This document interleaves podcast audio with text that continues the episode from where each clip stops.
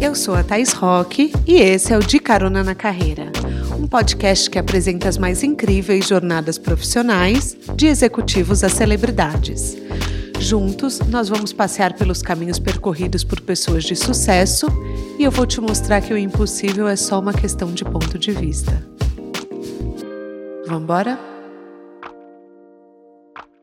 A minha convidada de hoje criou na cozinha de casa uma empresa de sucos que hoje tem receita de mais de 20 milhões de reais ao ano. A nossa carona é com a Bianca Laufer, fundadora da Green People.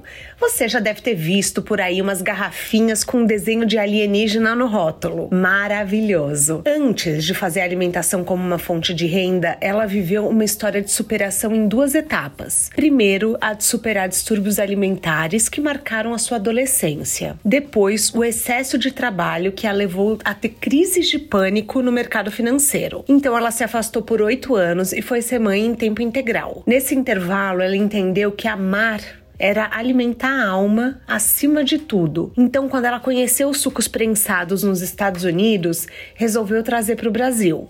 A coisa foi crescendo, ganhou sócios ilustres e, quando atingiu seus objetivos, a Bianca saiu da frente da empresa.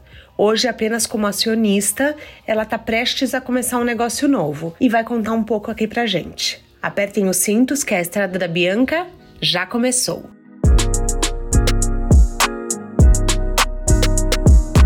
Bianca, seja bem-vinda ao De Carona na Carreira. Quer dar um oi para os nossos caroneiros? Oi, gente. Muito obrigada pelo convite. Estou super feliz de estar aqui com vocês. Olha, eu vou te contar uma coisa. Eu tô tomando Green People agora, então já vou dar um, assim, um, um background para vocês que estão ouvindo, para vocês entenderem o cenário.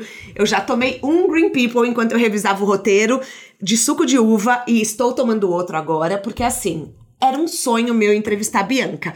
Quando eu ainda mal tinha equipe, quando eu tava no começo, ainda não existia nem o podcast da Xuxa, eu nunca tinha entrevistado ninguém bombado, eu chamei a Bianca no LinkedIn e falei, quero te entrevistar. Ela falou, me dá, me, me dá uns dois meses que eu tô ocupada, alguma coisa assim. E daí depois eu sempre fiquei com ela olhando, paquerando no LinkedIn, tudo que ela postava eu curtia, eu ia vendo os sucos aumentarem a validade, porque a gente vai falar disso, começou aqui com três dias de validade, hoje os sucos valem 90 dias. É. E, e, eu ia vendo a evolução da empresa distante, então, assim, é um namoro muito longo, Bianca. Apesar de você não saber, você viu que, assim, eu fucei a sua vida inteira. Inteira. Eu, inteira, inteira. Eu vi to, to, consumi todo o conteúdo que existia online sobre você. E quero te agradecer por você estar tá aqui, porque eu sou muito fã da marca. Muito, muito, muito. E parabéns. E eu tô louca pros caroneiros ouvirem essa jornada de coragem, porque é uma coragem um certo meio loucura, né, da sua parte. É uma coragem, uma loucura, uma ingenuidade, é tudo isso. Tudo junto e misturado. Você começou na cozinha de casa e disse que se você esperasse ter as condições ideais para montar uma empresa, você nunca teria saído do zero. É importante a gente ter esse timing, essa noção de que não dá para esperar. Como que funcionou para você? Na minha história, é, eu sempre tive muita pressa, né? Eu tive, eu acho que para a gente empreender, é, a gente tem que ter muita paixão, muita paixão. A gente tem que ter muita coragem, é, ansiedade, um pouco de ingenuidade, né? Porque uhum. se a gente soubesse tudo que vai acontecer, a gente não faria, né? É, é eu eu, eu associo assim muito é, empreender como a gravidez, né? Como a gente ter nosso primeiro filho. Uhum. Nunca ninguém conta pra gente a verdade, como é que é, que tem que acordar de madrugada, dar de mamar. É maravilhoso, mas eu acho que é, a maternidade do primeiro filho, para mim, foi a coisa mais difícil da minha vida. Para mim também. Eu tive depressão pós-parto, eu sempre falo eu aqui também, no podcast. Eu também tive. E foi assim, eu, eu lembro que eu senti uma solidão que eu falava meu Deus do céu, eu tô completamente sozinha. E eram madrugadas sozinha. amamentando no quarto sozinha e assim, me segurando para não dormir com o bebê no colo. É, e eu chorava sentada na, na cadeira de dar de mamar. Eu, e uma culpa, um misto de culpa, porque eu amo meu filho, né? Uhum. Amo meus dois filhos, mas eu pensava assim, cara, minha vida acabou, é, sabe? Era o que eu e a minha liberdade também. acabou. E ninguém fala disso, é. né? Assim, pelo menos é, nunca ninguém tinha dito isso para mim antes, né? Uhum. E empreender é a mesma coisa, é muito solitário. Assim, ser um, ser um fundador de uma empresa, né? é, é muito solitário, porque também ninguém, não existe, eu, não, eu, nunca estudei, né? Eu sou economista de formação, eu trabalhava em banco a minha vida inteira, né? Uhum. É, depois parei de trabalhar quando meus filhos nasceram, fiquei oito anos só mãe, e resolvi empreender, né? Eu falei, ah, que ideia bacana, é, vou levar uma máquina de suco para o Rio de Janeiro e comecei a fazer, né? Uhum. Então, assim, eu tinha muita pressa em fazer e, e, e e realmente, assim, hoje, né, eu dando consultoria e falando para várias empresas que estão começando, eu amo, tá? Eu amo tirar empresas do papel. É, Jura, é, você dá consultoria? Tenho... Vamos já fazer o seu, sua propaganda aqui. As eu pessoas, amo, como que amo. a gente pode achar sua consultoria? Como que a gente pode falar com você? Por enquanto, me manda um e-mail, bianca.laufer.gmail.com. Mas, tá. assim, eu amo passar a minha experiência, né? Tu, tu, tanto do lado das coisas que eu fiz certas, Uhum. Então, e, e, mais ainda das coisas que eu fiz errado, né? Porque a gente fala empreender, né? Que bacana, mas você tem que ter muita coragem e muita coisa dá errado, né? Sim. Eu tenho essa frase que eu falei no TED, né? E virou a minha frase slogan, né? Que é empreender no Brasil é como um videogame. Ou a uhum. gente morre ou a gente passa de fase, né? Porque o empreender é isso, né? É, é, é você se sentir solitário, é as coisas darem errado, é, tudo para você parar e desistir. Sim, e né? o, assim, os impostos, nada da estrutura facilita, né?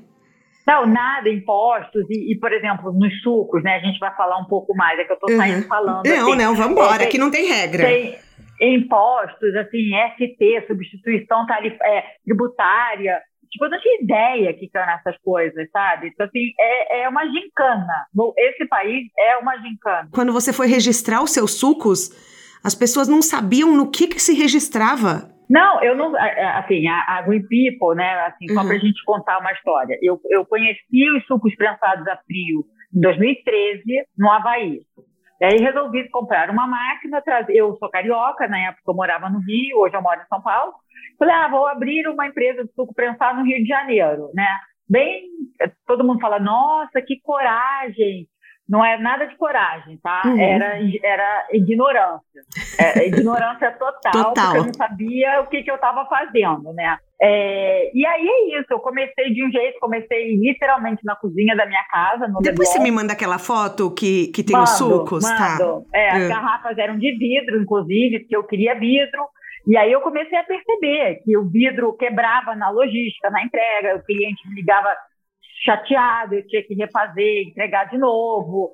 É, o vidro, eu comecei a aprender que o vidro, é, para você reciclar, para você limpar o vidro, não é tão ecológico assim, entendeu? A cadeia de reciclagem do plástico PET no Brasil é muito melhor. Nossa, eu achava que o vidro era muito melhor. Que estranho mundo, isso, não, né? O vidro, o vidro é mais pesado no transporte, então você gasta também mais combustível.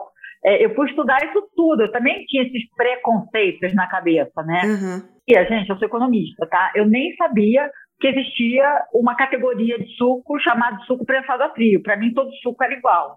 Para mim também, né? tá? Desculpa a ignorância, para mim também, até eu começar a pesquisar sua vida. Exatamente. Então, assim, e até eu conhecer em 2013 no Havaí o suco prensado a frio. E é importante dizer aqui, né, todo o meu histórico, que eu tive anorexia na uhum. adolescência. Uhum. Sim. É, então, para quem não sabe, a anorexia é um medo de engordar, né? É, de você não conseguir é, ver o seu corpo como ele é. é. Hoje em dia eu não sou mais anoréxica, mas eu acho que é muito importante falar que, é, na minha opinião, uma vez eu ter, a gente tendo um distúrbio alimentar, ele te acompanha para o resto da vida. Tá? Isso que é eu, eu, eu, até ia te perguntar isso mais para frente, porque eu falo abertamente aqui no podcast que eu tenho um transtorno alimentar e eu falo que muita gente no começo não entende, né? Muitas pessoas não. acham que, ai, é frescura, acham que, ou, ai, para de comer, que bobagem. Ou se não, ai, é, vai, come mais um pouquinho. É, é assim, as pessoas não, não agora tá se popularizando esse tema. Mas eu sempre fiquei com essa dúvida, porque eu não sou uma pessoa que tá curada do meu transtorno alimentar. Não, eu, eu acho que a gente não se cura.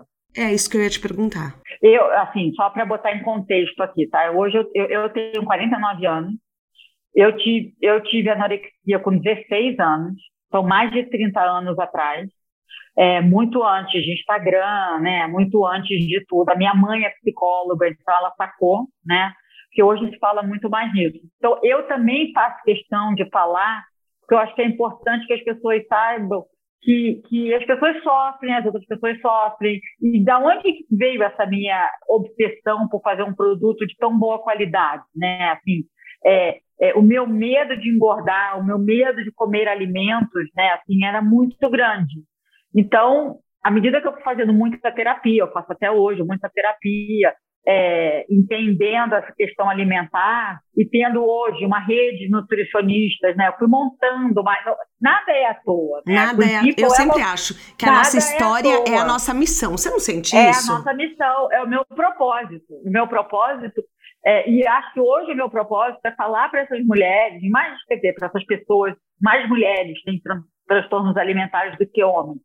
Existem homens também que têm, mas é, eu recebo o WhatsApp de, de, mulheres perguntando, assim, até de, de, influenciadoras, ah, mas esse cracker é saudável mesmo? Esse snack? Eu falei, gente, é, pode confiar, entendeu? Porque a Green People veio dessa minha necessidade em ter um alimento com alta densidade nutritiva, né?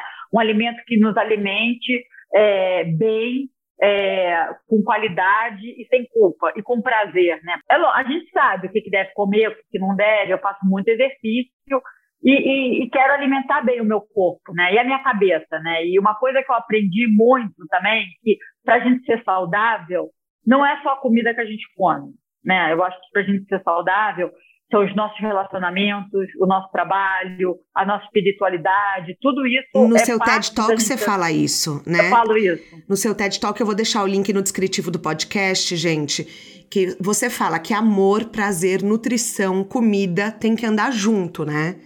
Então, assim, ressignificar isso é uma coisa diária, porque a comida é, um, é uma união, é o que une as pessoas, né? A comida que liga as pessoas, né? A comida tem uma parte, assim, relacional, sentimental, de, de, do nosso passado. Falam que eu dou muita comida de presente. Eu, gente, mas comida é amor. E amor? eu falo isso para as pessoas. Eu falo comida é amor. Eu tô, eu tô dando o que eu acho que é de melhor, nutritivo para você.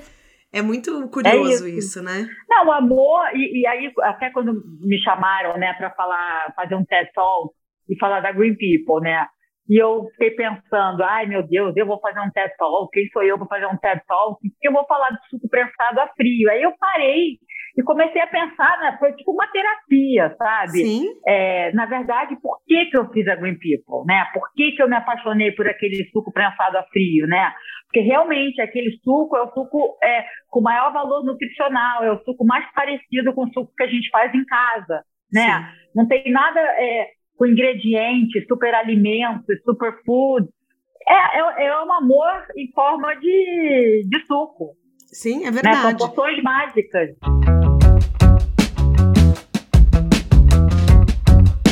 No começo, vamos contar para os caroneiros que você tinha um suco que durava três dias e você queria que as pessoas comprassem esse suco.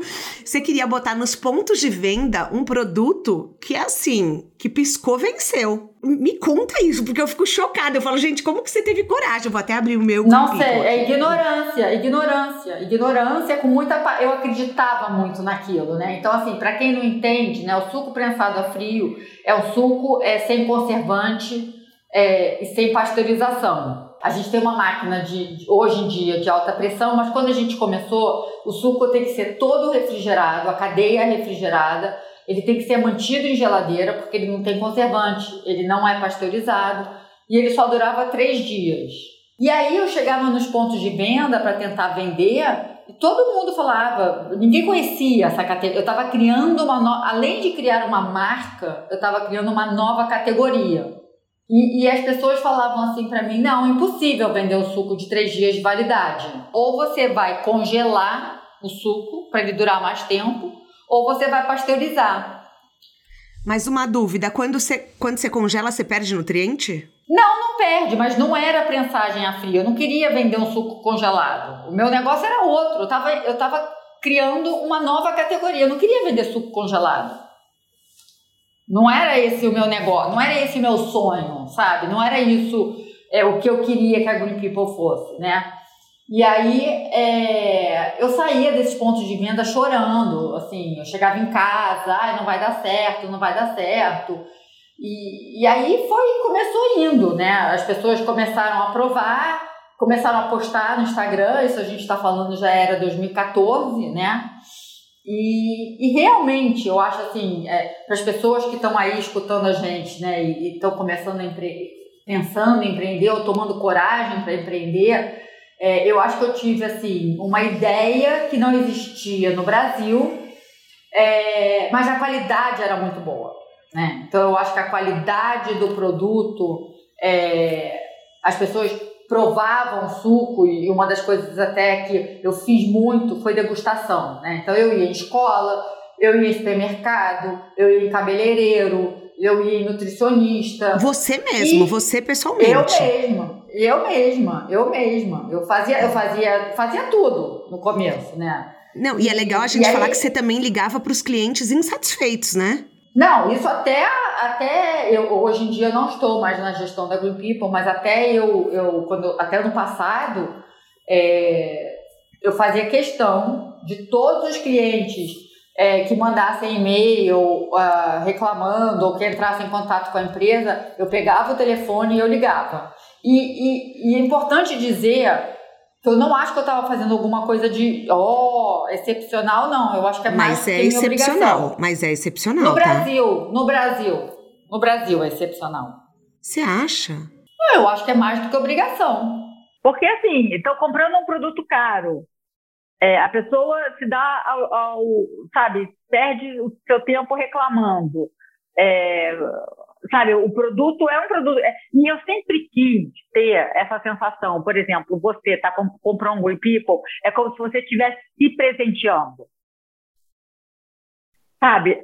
É, um é uma coisa que pô, é um mimo, eu mereço, entendeu? Tipo assim, é, eu nunca quis ter é, muito xiita. Assim, eu nunca quis que a Green People fosse uma empresa xiita. Você tem que fazer o detox, você tem que tomar suco verde, você não pode beber álcool. Eu acho isso uma chatice. Não, mas eu não sinto isso da Green People. Aliás, eu vou falar uma coisa. Eu, eu, tipo assim, eu só comprei acho que um suco verde da Green People, não era nem o detox. Eu, eu compro os de abacaxi cortelã, eu compro o de manga com maracujá, acho, de uva. Eu compro outros, entendeu? Porque para mim não é, uma, não é uma questão de não, eu não sei te explicar, mas não é uma questão de. É uma questão de prazer, não é uma questão de é, necessidade. Mas é, isso. é. é mas assim, existem outras empresas de suco prensados, ou ah, você tem que ser xiita, sabe? Uhum. Tipo, abra, é, empresa, eu, eu falo tree hugger, sabe? Abraçador de árvore. Sim, que eu não acredito, eu não confio. Para mim, é, pra mim, é, eles têm um termo que acho que é greenwashing, né? É, que é, é finge eu, que é. é uhum. Eu, eu, eu, eu não gosto, entendeu? Eu gosto de. Eu quero, assim, que que é, e uma pergunta que me fazem muito. Ah, o logo da Green People é uma, é uma plantinha ou um ET? Um ET, né? um ET. É, na verdade, é os dois. É os dois, né? é. Então, é, na verdade, é os dois. Porque, uhum. assim, o olho do ET é uma planta, é uma, é uma árvorezinha, e, o, e, o, e é o ET. Mas eu acho que essa é a beleza da Green People, assim, porque é, eu criei uma empresa para que um dia você pode ver um ET, outro dia você pode ver uma planta, Sim. um dia você pode tomar um suco verde, outro dia você pode tomar o tieta, que é um suco com vodka. Porque isso é o que nós somos, plurais. Existe entendeu? esse? Existe. Ah, não sabia. Ouro. É o de manga com linhaça, ele com vodka fica incrível. Ah, tá. Ah, tá. Mas vocês não vendem com a vodka. Não, não, não, ah, tá. não, não, não. Você faz na sua casa. A louca já quer o suco. Eu já, eu já falei, bom, não. é literalmente para as 24 horas do nosso dia, né? Eu já tava achando que era. Mas, tipo... é, mas, mas, mas, a Green People é. A Green People é para você tomar de manhã, se você quiser. E tomar com tomar drink. no lanche. E tomar com drink, comprar para seus filhos e comprar para seu marido, entendeu? Uhum. Então, assim eu, eu, eu, eu, sempre quis fazer uma marca, é, porque eu sofri tanto com alimentação, eu sofri uhum. tanto com esse negócio de ser magra, ser gorda, de, de, de ter que ter que fit, ter que, que, que se encaixar tá dentro, me encaixar. Eu não quero que alguém tipo se encaixe em nada. Uhum. Eu quero eu, que a gente seja feliz. Eu sempre achei que era que você queria que fosse tipo um suco de outro mundo, entendeu? É, eu sempre achei que era essa não, pegada.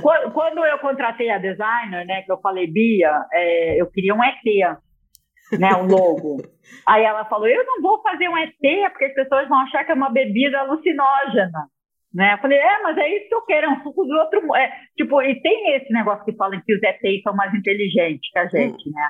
Uhum. Então, é, mas na verdade, assim, é, eu acho que quando eu pensei em Green People, eu pensei em comunidade, em fazer uma uhum. comunidade de pessoas é, parecidas. Uhum. E, e, e, é engraçado eu falar isso, porque isso, gente, é 2014, né? A gente está em 2022. E a gente vê hoje que as marcas é, mais bacanas são as marcas que criam comunidades. É verdade. E naquela época isso nem existia, né? Não, não outra coisa que não existia uhum. é uma palavra que eu aprendi há pouco tempo, que chama upcycling que eu comecei, eu, eu fazia os snacks da Green People, são uhum. feitos com os restos dos sucos. Então, então seu lixo é praticamente zero. Zero. Eu pegava, eu pego o resto dos sucos e transformo eles em snacks. Isso não tem nada mais sustentável. ISG, e existe essa palavra upcycling, que hoje em dia está na moda. Ah, eu não sabia. sabia. Uhum. É, eu, até que falam de pegar roupa usada, refazer roupa né, no mercado, ser mais sustentável empresas ISG. A Green People nasceu com esse DNA. E não foi nada premeditado. Eu nem sabia que isso existia. Sim. Então, assim, é, é, realmente, é, a gente foi a primeira empresa, a gente está falando de 2014, é, antes desse, desse boom do mercado uhum. É, saudável no Brasil, né? E antes desse papo de ISG, de empresa B, então, vocês gente... são uma empresa B, que eu acho legal a gente contar aqui no podcast, que é assim. Gente, é super difícil cons conseguir super. esse, esse, esse, esse selo. Esse selo, isso, esse selo. Eu vou falar para vocês que eles não facilitam nada. Aliás, nada. empresa B, se vocês estiverem me ouvindo e quiserem vir aqui no podcast, eu quero entender porque que esse processo é tão difícil. Porque, assim, basicamente. É uma gincana. É você tem que implorar para ser uma empresa B. Basicamente isso. Então, para vocês entenderem, caroneiros, quem tem esse selo é uma organização que além de produzir, lucrar e movimentar a economia, também oferece benefícios sociais e ambientais.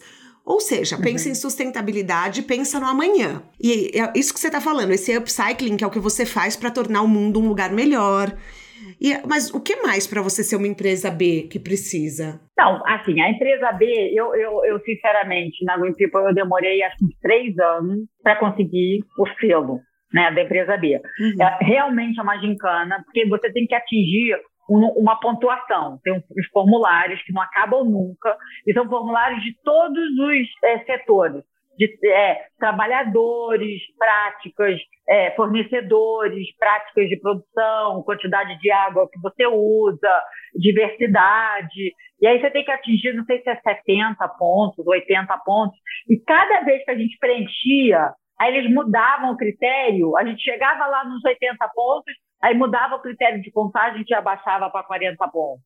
E aí, mas, mas é uma coisa muito bacana, porque Sim. assim, realmente é, para quem está escutando a gente, as empresas que forem B é um processo muito sério. É muito sério. É muito sério, fazem, muito. É muito sério.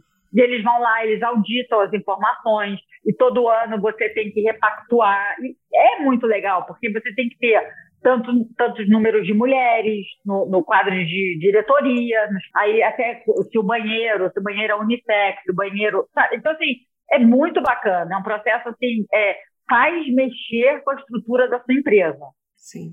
Então, Fa é, você é faz você bacana. repensar na cultura também, repensar. né? Repensar. Então, e, e eu acho assim, né, se todas as empresas tivessem essa preocupação de verdade, uhum. né, é, ia ser muito, muito incrível, né? Assim, a origem dos insumos, né? Que eu acho que esse é um movimento é, cada vez vai crescer mais que as pessoas saberem de onde vêm os insumos que a gente está comendo, né? É, é, de onde vêm os ingredientes, né?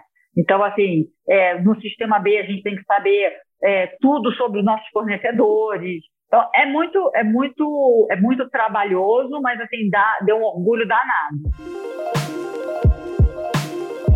Você é o que as pessoas chamam de food tech, né? Você é food tech? É. Tá, que, que, é uma empresa de alimentação com tecnologia. Eu Sim. já vi alguns vídeos, uma vez vocês levaram umas influenciadoras é, para conhecer fábrica. a fábrica da Green People. Eu vi pelo da Marcela Tranquese, achei linda a fábrica, super organizada, tudo muito fresquinho, achei impressionante. Pena é. que eu não achei mais vídeos sobre isso, porque eu queria disponibilizar para o pessoal assistir do de Eu tenho um vídeo da fábrica, eu te mando. Depois ah, eu manda. tenho um link, muito legal. E eu tenho visto no TikTok algumas tendências fora do Brasil, do Vale do Silício, das pessoas querendo fazer essas marcas é, que são carne, mas não são carne, que é. É, cada vez mais cresce. Né? Plant-based, cresce a tendência do vegetarianismo que as pessoas estão conseguindo substituir a carne por sabores muito semelhantes. O que, que você acha, assim, qual que é a próxima tendência? Não, eu acho que isso já é uma tendência, já é uma, é moda. Já é uma atualidade, já é, né? Já é. Já uhum. é uma atualidade. Você vê, assim, né? É, hoje as empresas grandes de carne já estão fazendo é, a opção plant-based, né? É, tanto as empresas grandes de carne quanto as grandes, tipo o McDonald's, grandes é, lanchonetes hoje, né, os restaurantes, têm que servir isso também, né? Eu acho que e, e, uma coisa que eu reparo, eu tenho dois filhos adolescentes, né, um de 14 e um de 16. Os amigos deles, cada vez mais cedo, virando vegetariano e vegano. Ah, que legal. Então, assim, é um movimento, assim, acho que todo mundo muito preocupado e eu acho que é, as marcas daqui para frente, né, de alimento, são marcas que são good for you, né? São, good, é, são boas para nossa saúde e boas para o ambiente também, né? Eu acho que é, é, está cada vez mais difícil empreender, na verdade, porque hoje, é, você hoje tem que fazer uma marca muito legal, né? Com um propósito muito legal, com uma missão muito legal, é, com uma diversidade de pessoas que seja boa para de verdade a tabela nutricional, os ingredientes, seja clean label, né, com poucos ingredientes, como Ego e People, uhum. a gente fala suco de maçã e nada mais. Porque só eu tem... amo e nada mais. Eu acho muito, tipo, amores, eu tô falando sério, tipo, não tem nada aqui além de maçã. Não tem nada, não tem nada, porque isso até é interessante falar também, que um suco, quando ele é pasteurizado, né, o que, que, é o processo de pasteurização? Que são, eu estou falando dos sucos de caixinha, tá? Uhum é, eles têm um choque térmico, né? A temperatura sobe e abaixa muito rapidamente. Tá. E isso faz com que mate todas as bactérias, que é maravilhoso, né? Ninguém quer tomar suco com bactéria, comer nada com bactéria. Porém, mata também todos os nutrientes. Uhum. Então, o suco de caixinha, é, nesse processo de pasteurização, para que ele dure mais tempo, você vê, ele dura um ano, sete meses, sei lá quanto tempo dura na prateleira e nem precisa ser refrigerado, uhum. é, porque ele foi pasteurizado. E o que, que acontece? As empresas, depois do processo produtivo, elas vão lá e adicionam vitamina D, vitamina C. Ah, adiciona tudo por fora. Ah, que espertos, fora, que malandrinhos. Porque a pasteurização, a pasteurização mata tudo. É, fica um negócio estéreo. Essa é a grande sacada. O suco da Green People, que é prensado a frio, ele dura hoje 90 dias, por causa da máquina de alta pressão, que é tudo a frio. Então, quer dizer, o suco entra com três dias de validade nessa máquina e sai com 90. Só que todas as vitaminas uhum. estão preservadas naquela garrafa. Para. É por causa é dessa. É essa é a máquina que só tem duas no Brasil e que são suas. É isso, de suco, sim. De suco, sim. É essa máquina é que faz o milagre acontecer. É, essa máquina foi caríssima, a gente trouxe de fora, a gente uhum. foi louco o suficiente de trazer essa máquina.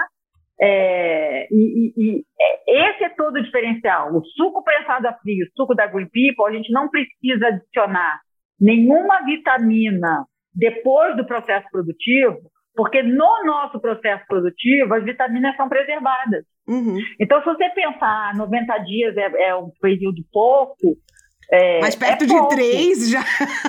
Não, primeiro isso, perto de três. E depois, assim, para que você preserve de verdade os nutrientes e as frutas do jeito que elas eram, 90 dias é coisa pra caramba. É coisa pra caramba. Quando que uma maçã dura 90 dias? Não dura. É isso, exatamente. Ou quanto é um suco que você faz na sua geladeira? Se você é. faz de manhã e toma à noite, aquele suco já tá preto, já tá oxidado.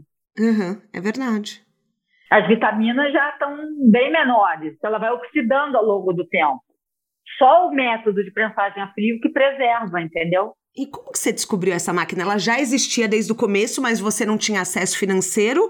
Ou ela foi criada depois? Financeiro. Não, ah, tá. não, não. Até agora também verdade seja dito. Eu conheci o método de prensagem a frio no Havaí. Uhum. Existe uma máquina, eu trouxe debaixo do braço uma máquina é, que os sucos duravam três dias de validade. E eu sabia que existia essa super máquina, né, para os 90 dias. Mas nem dos meus melhores sonhos, gente, eu não podia é, imaginar que um dia eu teria dinheiro para trazer. Tá. Então é isso que eu falo. Se eu esperar, aí eu voltando à primeira pergunta, né? A primeira pergunta, se eu, sim. Se eu esperasse, e eu acho que todos nós aqui que queremos empreender, essa é uma super lição. Se eu esperasse, assim, ah, eu vou, eu só vou começar a Green People quando tiver essa máquina, eu nunca ia começar. A Green People não ia ter começado, porque eu acredito muito de que as coisas vão acontecendo à medida de que a gente vai trabalhando uhum. e vai descobrindo o que, que vai dando certo e o que, que vai dando errado. É, e se você olhar, ler, ler, o livro do Netflix, um livro que saiu agora em português, né? O Netflix é, é um exemplo disso. Eles começaram é, alugando DVD, DVD. por correio uhum. E hoje é outro modelo de negócio, sabe? Então, assim, é, para as pessoas que estão aí escutando e querem ter coragem de empreender, eu acho que a gente tem que começar. E aí, à medida que a gente vai começando, várias coisas a gente vai acertar, mil outras coisas a gente vai errar e os caminhos vão se abrindo. Se eu ficasse até agora esperando ter dinheiro para ter essa máquina, não ia ter Green People. Quanto tempo demorou para você sair da cozinha da sua casa para conseguir alugar um espaço da Green People? Em seis meses. E era uma cozinha. Ai, foi rápido. No, mas não dá nem para dizer que era uma fábrica, era uma cozinhazinha industrial incubada dentro de outra, outra, outra fábrica. Uhum. E aí, mas assim, demorou uns quatro anos para a Green People ter sua própria fábrica, como é a fábrica hoje lá em Três Rios, essa fábrica linda, que eu vou te mandar o vídeo. Que a, que a Matranquese foi lá. E assim, as pessoas falavam por A mais B para você desistir. E eu acho Total. importante a gente trazer isso aqui porque muitos caroneiros são desencorajados a seguir o sonho. Então, assim, você era Até dos... meu marido, até meu marido falava para eu, desiste, tipo, desiste. Então, porque assim, diferente de vários casos aqui no podcast que as pessoas não encorajavam, no seu caso elas desencorajavam mesmo.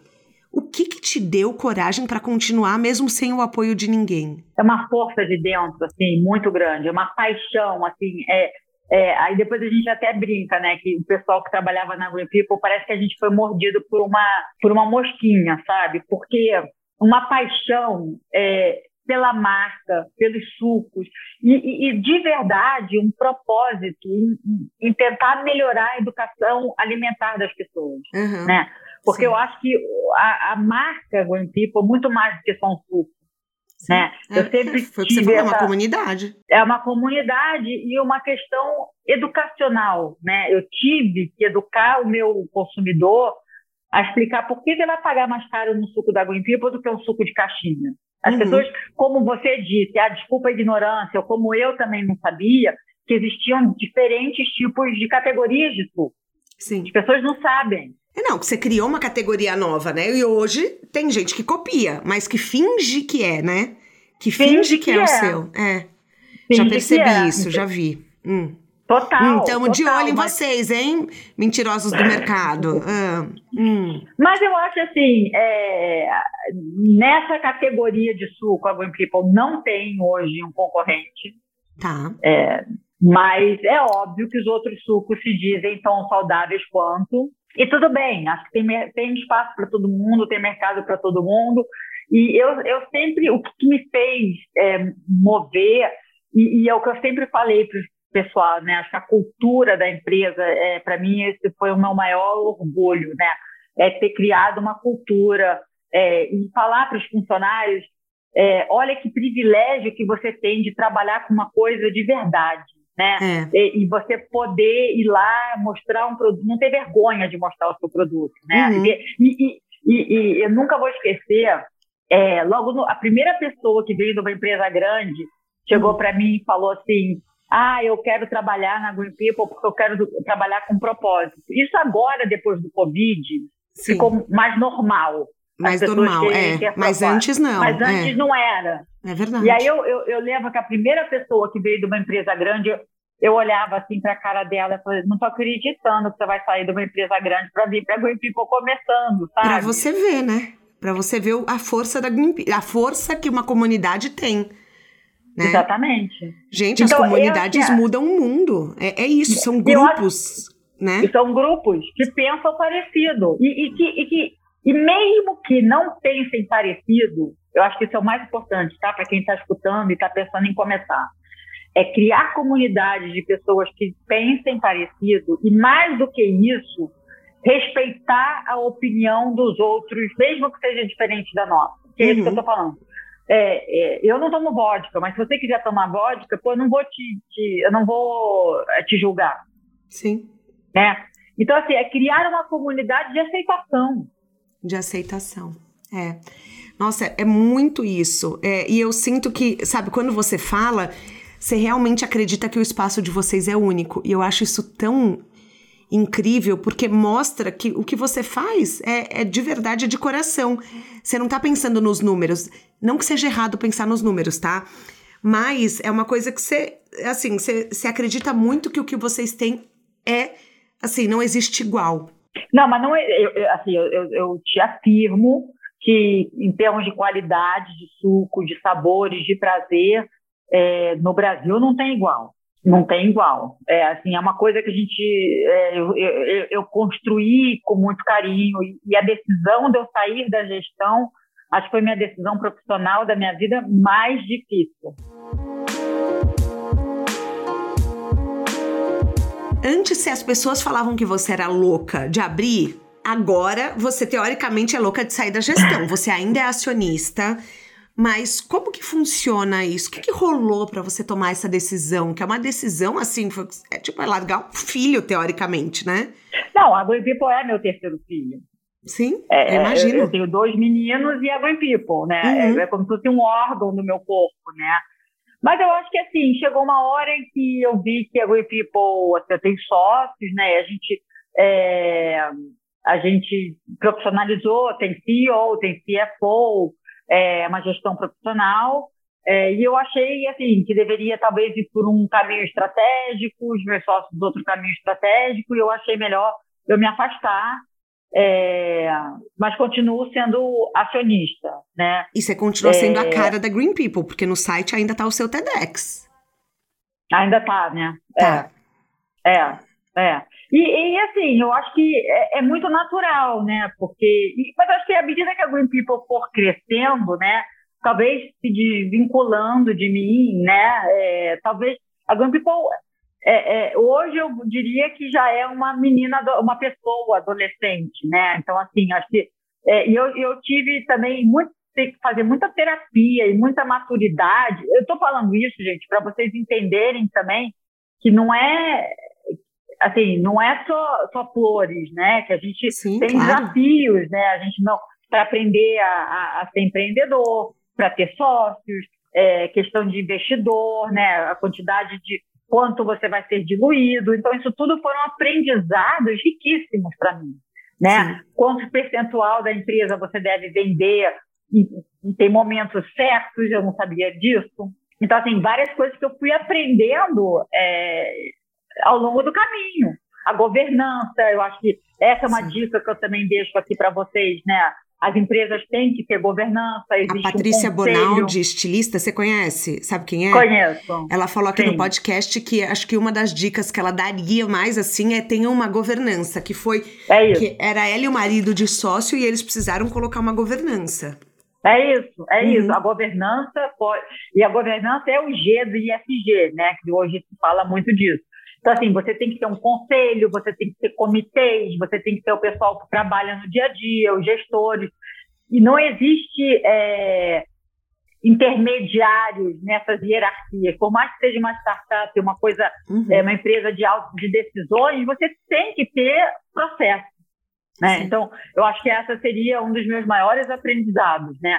Apesar da gente ter pressa é, em, em eu acho que isso que mais diferencia uma startup de uma empresa tradicional, né, dessas decisões é, muito mais burocráticas. Eu não estou dizendo de burocracia, mas eu estou dizendo sim de respeitar processos é, e, e, e, governança. Primeiro, vamos, não posso esquecer de falar suas redes sociais. Vamos falar aonde você tá, aonde a gente te acha, quais são os seus arrobas, você tá no LinkedIn, no Instagram, no Facebook, onde você tá? Eu tô em tudo isso, é Bianca Laufia. Tá no LinkedIn, eu vou colocar todos os links no descritivo do podcast. E você tá no Twitter? No Twitter não, no Facebook. Tá, no Facebook. Uma vez eu trago essa história que é pré-Green People, mas eu acho importante a gente trazer que uma vez você teve uma crise de pânico quando você trabalhava no mercado financeiro e o seu chefe, ao invés de te acolher, te mandou só sair do banheiro, te mandou pro banheiro, ir né? pro banheiro. É, ele te mandou ir pro banheiro e falou que você só sai de lá quando tivesse passado a crise. E crise de pânico é uma coisa que, assim, eu, eu acho que acontece muito quando você não tá no seu no seu ambiente que, que você é conectado com um propósito, né?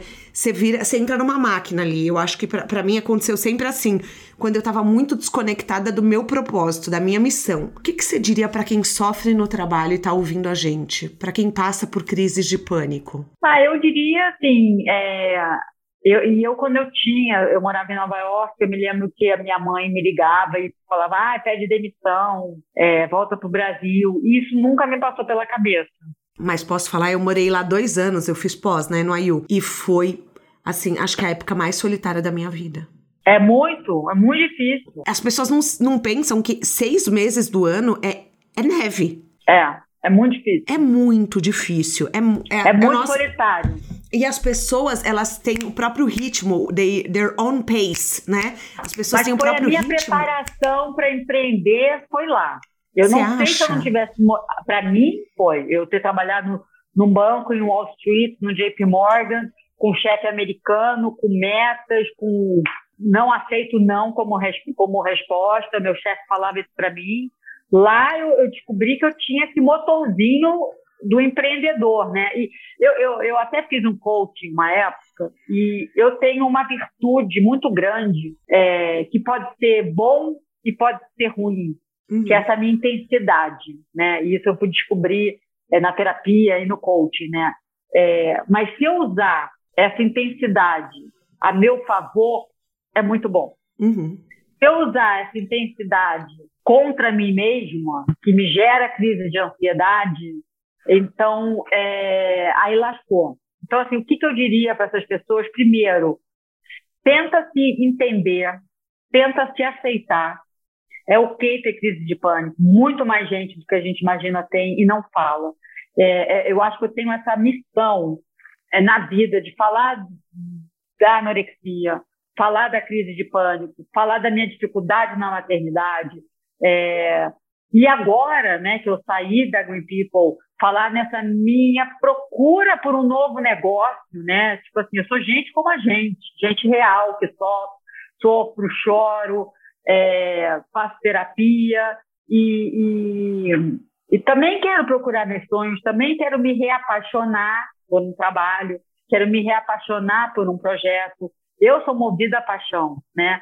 Então, assim, o que, que eu diria para essas pessoas é te aceita, é, eu estou à disposição para conversar, porque eu sei, assim, foi muito solitário assim, o que eu passei em Nova York, é, tomando Rivotril, mas o que eu tomei de Rivotril, eu, tem várias coisas de Nova York que eu não me lembro, porque a minha memória foi afetada. É, mas me tornou uma pessoa mais forte, talvez mais humana, é, uma melhor chefe.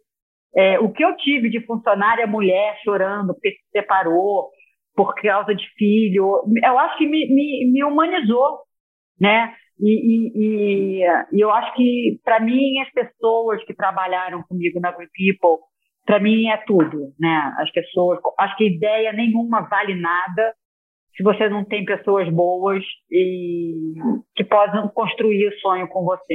E você ficou oito anos sendo mãe em tempo integral, o que eu acho uma coragem e porque assim ser mãe em tempo integral dá muito mais trabalho às vezes do que você trabalhar numa empresa e ir trabalhar. Não, muito mais. Porque a empresa acaba, deu, deu seis horas, você bate cartão, acabou. Ser mãe em tempo integral é, foi uma escolha, você ficava, de, você ficava buscando o próximo projeto.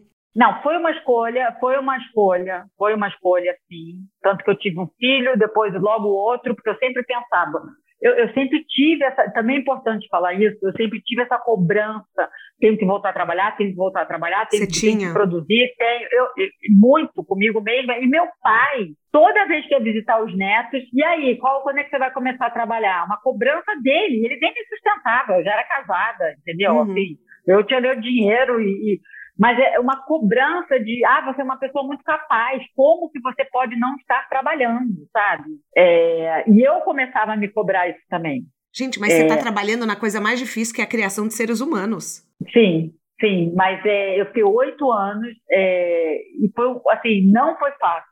Não, porque eu trabalhei sempre, ou eu antes fazia escola, faculdade, estágio, trabalhei, foi a primeira vez na minha vida que eu me vejo sem, né, assim, muito ocupada com as crianças, assim, exausta, uma exaustão fora do normal. Uhum. É, mas, mas foi uma decisão muito consciente. Eu queria estar, tá, eu acho que eu sentia muita culpa em, em largar, não largar, não, não existe largar, mas assim, esse é um problema meu, não estou dizendo que é um problema das pessoas. Eu, hoje em dia nem sei se eu teria largado, tá? Uhum. É, hoje eles adolescentes chegam em casa se trancam dentro do quarto, né? É, é, muito difícil essa fase que eu tô também como mãe. É, a minha né? tem quatro e o meu tem dois. Então eu ainda tô numa fase que a, eles acordam de madrugada. Eu tô, em, eu tô em outro sofrimento. Você já tá no sofrimento, tipo, lá pra frente. Exatamente. Mas assim, esse sofrimento que você tá, eu queria estar perto deles, né? E, e na época eu tinha acabado de pedir demissão do banco é, isso era 2005, quando o Felipe nasceu, meu primeiro filho. E não existia essa flexibilidade. Talvez se eu tivesse conseguido trabalhar part-time ou de casa. É, a gente está falando de 2005, é, 16 anos atrás. Então não existia essa flexibilidade e eu não queria, é, não conseguia deixar meus filhos ir viajar e trabalhar. Não estou dizendo que é certo ou errado, mas é uma, era uma dificuldade minha. Uhum, entendi. É, e daí você optou por esse caminho e depois, numa viagem, surgiu a Green People. E aí eu, eu exatamente, aí eu estudei, eu fiz um curso online e me formei em Health Coach, que é terapeuta da saúde. Ah, no INN? INN. Ah, é muito famoso, ah, é, né? É. Muito legal. É. Esse curso é, falam que muda a vida. Ah, você conhece a Feneute? Você sabe Não. quem é a Feneute? É, é uma influenciadora. Eu vou te passar o episódio dela ela fez lá também. Ela fala super que mudou a vida dela. A Bela Gil fez também. É, então, assim, para mim, como eu sou economista, né, eu fiz economia na PUC do Rio, esse curso abriu, eu acho que foi, assim, a, a portinha que se abriu para eu entrar nesse mundo. E eu vi em uma das minhas milhões de pesquisas que você está estudando o mercado do CBD, do canabidiol, sem o THC, para que fique tá muito certo. claro para quem nos escuta. E eu, eu sei que tem vários movimentos de. Eu, inclusive, eu conversei com a, com a Paty da Simple Organic, ela falou também que ela tá de olho nesse movimento. Tá Mercado tá... de cosmético com CBD também é uma super tendência. É, então, ela e ela tá super assim, tentando apoiar ONGs que, que trabalham para disponibilização do canabidiol. Como que tá esse desenrolar em solo brasileiro? Você pensa em abrir alguma coisa nessa área? Adoraria. Acho que isso assim, é o futuro. É, eu tomo CBD há muito tempo. De novo, gente, é sem THC, não dá onda.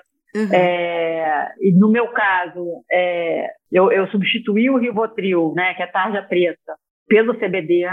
É, então, assim, eu acho ótimo. É, a mim me faz muito bem. É, só que aqui no Brasil ainda Anvisa. Imagina, se, eu, se quando eu lancei suco prensado a frio, a Anvisa não, não sabia se era Anvisa ou Ministério da Agricultura para eu registrar, o CBD ainda vai demorar um tempo. Quais são Mas os é benefícios do CBD, para quem não sabe? Ah, assim, eu não sou médica, tá? Mas assim, uhum. é, diminui a ansiedade. O CBD é usado em vários casos de epilepsia também, algumas doenças é, mas como anti, antiansiolítico é muito bom. Entendi. Então, assim, eu entrava em avião, é, eu tenho medo de avião, e eu tomava aqueles remédios todos para dormir, hoje em dia eu tomo um CBD, me tiram, para mim, assim, me tira muita ansiedade. Hoje em dia, à noite, quando eu tenho insônia, e todo empreendedor, a gente também já vai sabendo que todo empreendedor tem insônia. Então, o CBD cai muito bem. Mas assim, para o mercado de beleza, para o mercado de bebida, chás com CBD, é incrível. mas aqui no Brasil ainda vai demorar. Então vamos esperar essa aprovação para a gente provar o nosso Green People com CBD, que eu estou muito animada. Tem uma pergunta que eu sempre faço aqui e tô curiosa para ouvir a sua resposta. O que, que é sucesso para você? Eu acho que sucesso para mim é. Eu, eu me sinto uma pessoa de sucesso por eu ter é, começado do zero uma empresa, é, não só uma, uma marca, como uma nova categoria. E eu acho que sucesso é você criar cultura, uma cultura bacana na sua empresa, é, ter pessoas, conhecer pessoas desse mercado. E hoje eu converso com as pessoas da Green People, apesar de eu não estar mais lá no dia a dia, é, eu ter colocado uma mudança, assim, de verdade, tanto na vida dessas pessoas quanto na vida dos brasileiros mesmo, de tentar educar é, fornecendo um produto de super qualidade. Assim, eu deito na cama sabendo que eu, eu fiz a minha parte, sabe? Então, assim, isso para mim é sucesso. Eu ter sido é, coerente, né? Eu ter sido coerente e apaixonada pelas minhas escolhas e, e, e, ter sido coerente até o final. Isso para mim é sucesso. A gente tem um quadro aqui que chama pneu furado. Toda estrada tem um grande erro, um pneu furado, mas que às vezes ensina mais do que qualquer MBA. Qual que foi um erro na sua vida que na verdade foi um grande aprendizado, que foi bom que aconteceu? Que foi bom que aconteceu? Depois que passou, né? Calma aí. Depois que passou, que você fala, putz, aprendi. Esse erro assim me serviu de ensinamento toda a minha experiência empreendedora, né, assim, óbvio, tiveram mil erros, mil erros. Eu acho que essa parte, é, por exemplo, para quem está começando, para quem for uma startup e for procurar investimento, né, a porcentagem que você vende da sua empresa no começo, né, o, o quantos por cento você vai captar, é, esse foi o meu maior erro. Eu, eu, eu abri mão de muito equity muito cedo, né? Assim, de uma grande pedaço da minha empresa muito cedo. É... Esse foi um grande erro, foi um pneu super furado, mas foi um aprendizado. E, e, tem uma outra coisa, assim, eu não quero ser uma pessoa rancorosa, tem que olhar para frente e aprender. É normal, tem que aprender. Assim, eu não, como a gente aprende a ser mãe. Você não, é, várias vezes eu já, às vezes eu dou uma bronca no meu filho e, e depois eu percebo que eu dei aquela bronca eu exagerei, a gente erra, né? A gente erra e está tudo ok. É, então, acho que esse foi meu maior pneu furado e acho que isso é uma dica, assim, para quem for empreender, quem for procurar investidor, ter um bom advogado desde o começo e entender, entender quantos por cento você deve abrir mão logo no começo. É, acho que isso é uma dica, talvez para quem está escutando, mais vale. Um dia vocês vão entender muito bem o que eu estou falando, sabe? Muito bom. Na sua mala de viagem, um livro, um filme, um documentário, um TED Talk que mudaram a sua vida não precisa ser sobre carreira. E não vale ser o seu TED Talk, porque o seu eu já vou deixar o link. Não, eu acho um livro que eu li, assim, é, durante fazendo a Green People, é aquele livro da, do fundador da Nike, que é incrível. Meu Deus, muita gente me fala desse livro, eu nunca li. A Marca da Vitória. Não, você tem que ler, A Marca da Vitória. Nossa, Porque é a história da Nike, a história real da Nike, como estava tudo errado. E esse livro agora, esse do Netflix também, que lançaram agora em português, é... que é sobre cultura, é sobre as coisas todas que deram errado na Netflix. E, e acho que para quem está escutando aqui no Empreender, eu falei isso antes, é, é e, e sucesso também ao empreender é a gente saber até que ponto a gente tem que ir com a ideia e mudar no meio do caminho a ideia. Ser flexível e ser atento a, ao mercado. A gente chega ao fim da nossa carona. Ó, oh, consegui acabar no horário certo. Que eu sei que você tem uma agenda super corrida.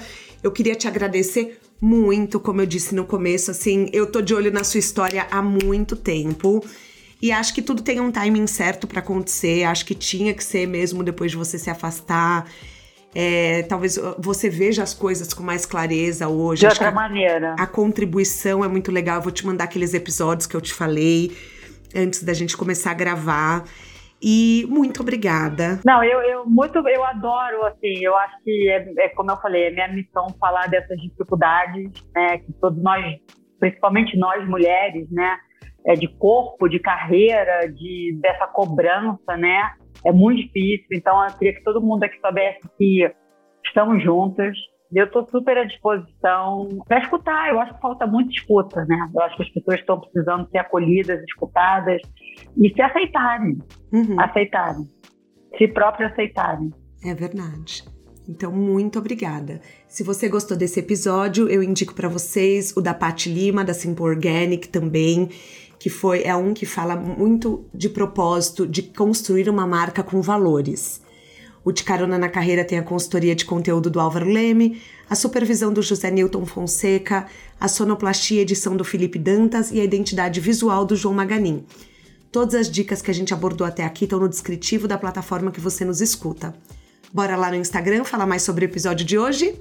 A gente volta na próxima semana com mais um de Carona na Carreira. Um beijo grande.